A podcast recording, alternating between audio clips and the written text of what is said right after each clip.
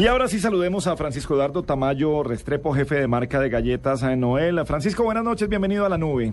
Buenas noches, muchas gracias por invitarme. Pues hombre, como ve... eh, Caramba, qué vergüenza. Sí. De todas las que nombramos, ¿cuáles son suyas? no, Ducales o Noel. Claro. Ah, sí. ¿Y Saltín, sí o qué? Y las festival Saltín también. Noel. Son una buena tradición. Saltín Noel, una buena Yo lo dije, tradición. las tradicionales. Eh, venga, antes de, de- de volver con los, los gustos de galletas, empecemos. Colombia, país galletero por excelencia. O sea, todo lo que les preguntamos y esta mesa, todo el mundo le mete galletas en alguna hora del día a su, a su dieta. Sí, claro, en Colombia se consumen demasiadas galletas y somos un país en el cual la galleta que siempre nos ha acompañado son las de Noel. Nosotros tenemos 96 años acompañando a los colombianos. Sí. Venga, eh, comparados con otros países, ¿qué tan galleteros somos nosotros?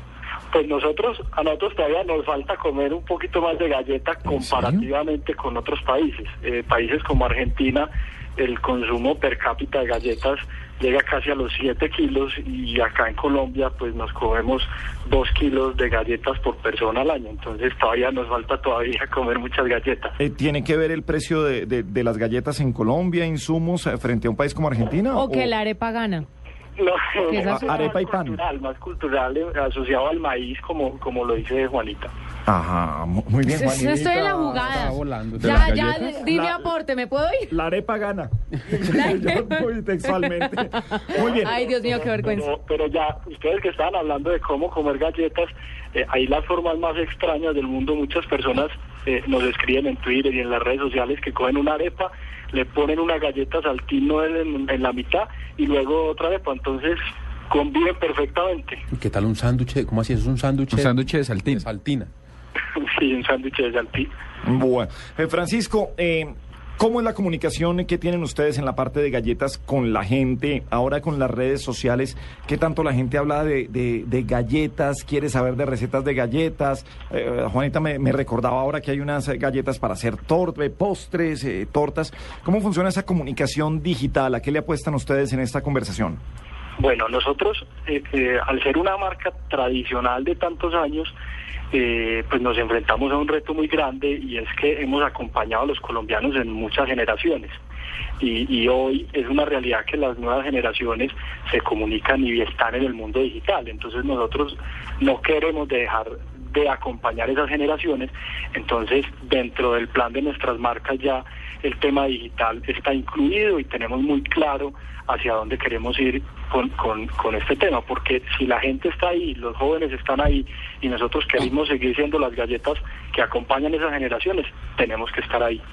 Entonces, eh, partimos de ese principio y ya luego cada una de las marcas, varias de las que ustedes mencionaron, como por ejemplo Ducales, que son las galletas del toque secreto, tienen un objetivo de comunicación ahí en el tema digital y pues para poner ese ejemplo de, Ducales es, es ser los patrocinadores de esos momentos mágicos que la gente vive a diario. Eh, festivales diversión, entonces nosotros en la comunicación digital lo que hacemos es divertir a la gente. Uy, acabo de ver, lo interrumpo, es que acabo de ver unas que nos faltaron en su portafolio de productos y que son deliciosas, las mini chips. Sí, buenísimas. Uy, eso es Yo confieso que abro el paquete de mini chips y se lo vacío al chocolate. No, las mini chips y, y- y- y estamos en este momento lanzando mini chips micro, que son unas galletitas mini chips en tamaño pequeñito, que son ideales para, para ponerle al yogur, al Ay, helado, no, ¿usted por qué nos hace este mal? Sobre todo a Gabriel, que le encanta todo micro, ¿no? le encanta. Lo dice por la foto. A ver, Por eso es por... Y sabes que las mini chips tienen una particularidad y es porque como, como el target de mini chips son los jóvenes, como, Gracias. como, como Gabriel por ejemplo, Sí. Sí, demente. Se hable. Entonces, eh, son, son usuarios naturalmente digitales, son nativos digitales. Entonces, eh, Minichips en las redes sociales, si uno busca, por ejemplo, en Twitter, Minichips, empieza a encontrar cosas como que dicen, en los viernes como Minichips, muchas no son, no son tantas, las vacaciones como Minichips, muchas no son tantas. Entonces, mira que ahí se empieza a establecer ya una conversación con la gente Sí. eh, alrededor de las marcas. Francisco, yo sé que no lo, le voy a dar un ejemplo, sé que no es de sus galletas, pero sí quisiera saber qué están haciendo para capturar a las personas muy jóvenes, a los a estos a estos niños de 12, 13 años que por ejemplo he visto que hay unas galletas nuevas que les meten el dedo y se las comen como si fuera un anillo. O sea, ese tipo de estrategias realmente funcionan o ustedes van más enfocados a los a la innovación en los sabores, por ejemplo. Pues mira, eh, en, en- en el segmento del que estás hablando es el segmento de los dulces infantiles. Los dulces infantiles donde está, donde estamos nosotros con marcas como Festival, Mini Chips y Recreo. eh, para los niños la experiencia con el producto es muy importante.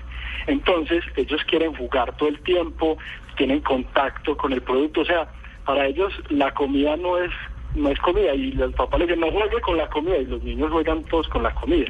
Entonces sí es una opción, incluso en este momento en el- eh, estamos también eh, con una innovación en, en festival que se llama Festival Banana Split y encontramos que los niños cada vez más quieren más crema. Entonces Festival Banana Split es, muy, es una galleta con un concepto muy chévere porque son tres galletas y dos sanduchitos de crema. Y entonces tiene crema de chocolate, de banano y el banano tiene chispas de fresa. Y lo que y está pensado precisamente para lo que tú dices, que los niños la coban, la desbaraten, juegan con la crema, hagan bolitas y después se la coman. Soy el niño. Para que jueguen con eso. Qué bueno ser niño. Oiga, Francisco, usted decía que tienen un reto bien interesante y es que casi que tienen, pues han acompañado a los colombianos en, en- en su crecimiento y tienen como que una galleta para cada edad y para cada generación.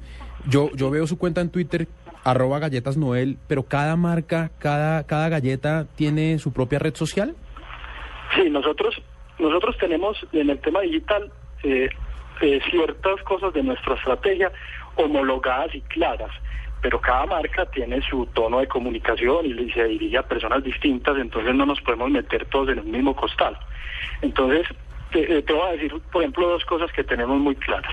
La primera es que nosotros somos un producto, productos de consumo masivo, entonces para nosotros eh, ah, nosotros no tenemos el fenómeno que pasa con los carros o con un televisor, que llega alguien a un punto de venta y ya buscó en Google el- lo que llaman el momento cero de la verdad y, y sabe más que el vendedor.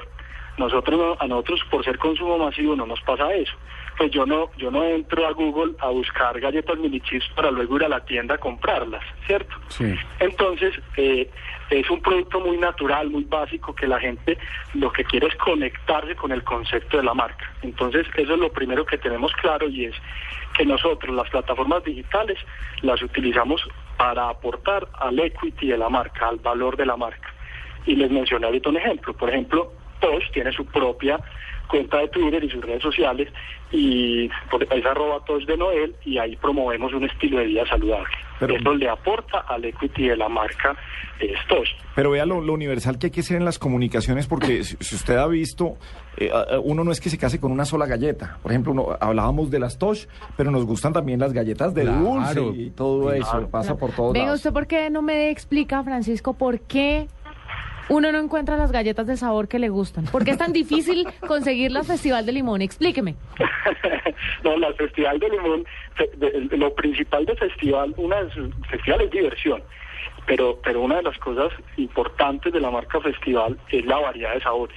Y entonces Festival de, de Limón está en muchos puntos de venta, pero pero al tener tantos sabores, eh, hay unos sabores que son como en los que se focalizan más, y Ay. chocolate, vainilla y Vainilla y fresa, ahí Pero- están los pero tradicionales. ahorita con Festival Banana y en muchos autoservicios y casi en todas las grandes cadenas se encuentra Festival de Limón, por ejemplo. Y sabes que Festival de Limón es como más de nuestra generación, o sea, como que nos gusta mucho más a los que ya estamos un poquito más Muy grandes. bien, Juanita. Ay, Felicitaciones. O sea, Gabriel es de los jóvenes y ustedes los viejos. Bueno, tampoco soy tan grande, ¿no? Pues, soy una joven con gustos de antaño.